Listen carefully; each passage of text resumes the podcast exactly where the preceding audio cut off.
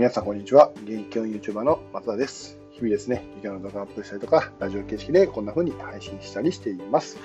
えっとですね、今日2本目ですね。え2本目のお話ししていきたいなと思うんですけども、えっと、昨日ですね、えーっと、オンラインサロンメモア塾の就活部でですね、懇親会っていうのを行ったんです。えっと、おかげさまで、あの、来ていただいてというかね、初めましての方に来ていただきまして、で、まあ、和気あいあいとお話ししながら、まもしくはですね、えー、とメモの魔力の本の、えー、端末の方にある、と専門ノックっていうね、質問があるんですけど、それをちょっとやってみたりとか、まあ、どんな風に就活部をこう盛り上げれるかなみたいなね、ちょっとアイデアをいただきつつとか、いろんなお話ししたんですけど、まあ、その中でですね、あ、これは面白い課題やな。思ったことについて、ちょっとお話ししようかなと思ってるんですけど、えまあ、どういう、ね、え内容かというと、えっと、週、メオマ塾っていうオンラインサロンの存在は分かってるけど、中で何やってるか分からないっていう問題が出てきたんですね。っていうのもですね、その子は、えっと、まあ、その子って言っても、その、えーえーっと、学生は、えっと、大学生なんですけど、えっと、まあ、就活を控えてると。で、えまあ、手に取った本としては、メモの魔力という本をまあ手に取ったんですね。それはまあ、自分の勉強のために手に取ったんですけど、まあ、そこについてある、えー帯があって、まあ、もちろん本が良かったから、その帯を見て、あ、オンラインサロンやってるんだ。ということで、えっと、入会、入部していただいたんですけど、入った時に、就活部っていうものの存在を知ったんですって。うん。なので、見て入るまでは、まあ、メモの魔力書いてあるその内容がすごく良かったから、まあ、入ったんですね。で、その結果、えっと、入ると、なんかいろんな部活があるんだと。で、その部活それぞれに特徴があって、その中に一つね、就活部っていうもので、えー就活のことであったりとか、まあ、もちろん働くっていうことだったりをこうイベントにしたりしてるね、えー部活なんですけど、っていうものの存在を知ったと。ということは、これ逆を言えば、就活生にとって、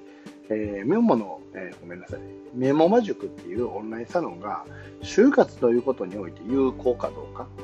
っていうことは、えー判断する指標が全くないということなんですよ。要は、中に入ったら就活部っていうのはわかるけど、外には就活部っていうものの存在がちゃんと理解できてないでしかもどんなことをしてるかもわかんないし、えーどういうふうに、なんですかね、部活が構成されてるかももちろん見えないし、入ってみたら分かったことっていうのがすごく多すぎるんですね。で、えっと、もうこれ最近のね、えーそれこそ、えー、西野さんや、ね、前田由里さんがおっしゃってることかなと思うんですけど、結局、えっと、中身の見えないものは買わないですよね。人ってもうすでに。要は安心材料が欲しくて、その安心材料って何かと言ったら中身が分かっている。どんなものかが分かっているからこそ買う価値っていうか、買うという購買行動に出ると。そうでないものに関しては中身を見ないといけないので、えー実際買えないと。それは中身が見えないからこそ、えーまあ、宿命というかね、中身が見えないからこそこう価値っていうのはあるのかなと思いつつもでも実は今はそういう希少性ではなくて中身が見えてるからこそ買う応援してあげるみたいな風な流れになってるんだなっていうのを感じたので、まあ、勉強しててもそう思いますしね。なので、えっと、早急にですねこの中身が見えるかっていうのはしていった方が、メオマ塾の将来的なことを考えると、まあ、会員数も増えて、で、あ、こんな中身のやったら、ちょっと有料会員にもなろうかなっていう風に流れができてきたりとか、あとは就活生ね、僕は就活部なんで、就活生の支援になるようなイベントっていうのが見えていたら、就活生は多分、メモの前を買ってでも入ると思うんですよね。そこのハードルもあるかなと。ハード面という、学生たちをどう集めるか、ハード面、ソフト面含めて、その辺も考えていかなかのかななんて思いました。はい。っていうふうにですね、あの、ほんまにたわいもない会話から始まり、なんか、うん、好きなものあるっていう話とか、なんかそういう中で、えー、と今回出てきたね、内容なんですけど、うん。結局、やっぱりオンラインサロンっていうのが怪しいって言われる一つの理由に中身見えないからっていうのもあるかなと思ったんで、まあ、今後はですね、えーと、そうやって中身が見えなくなるような、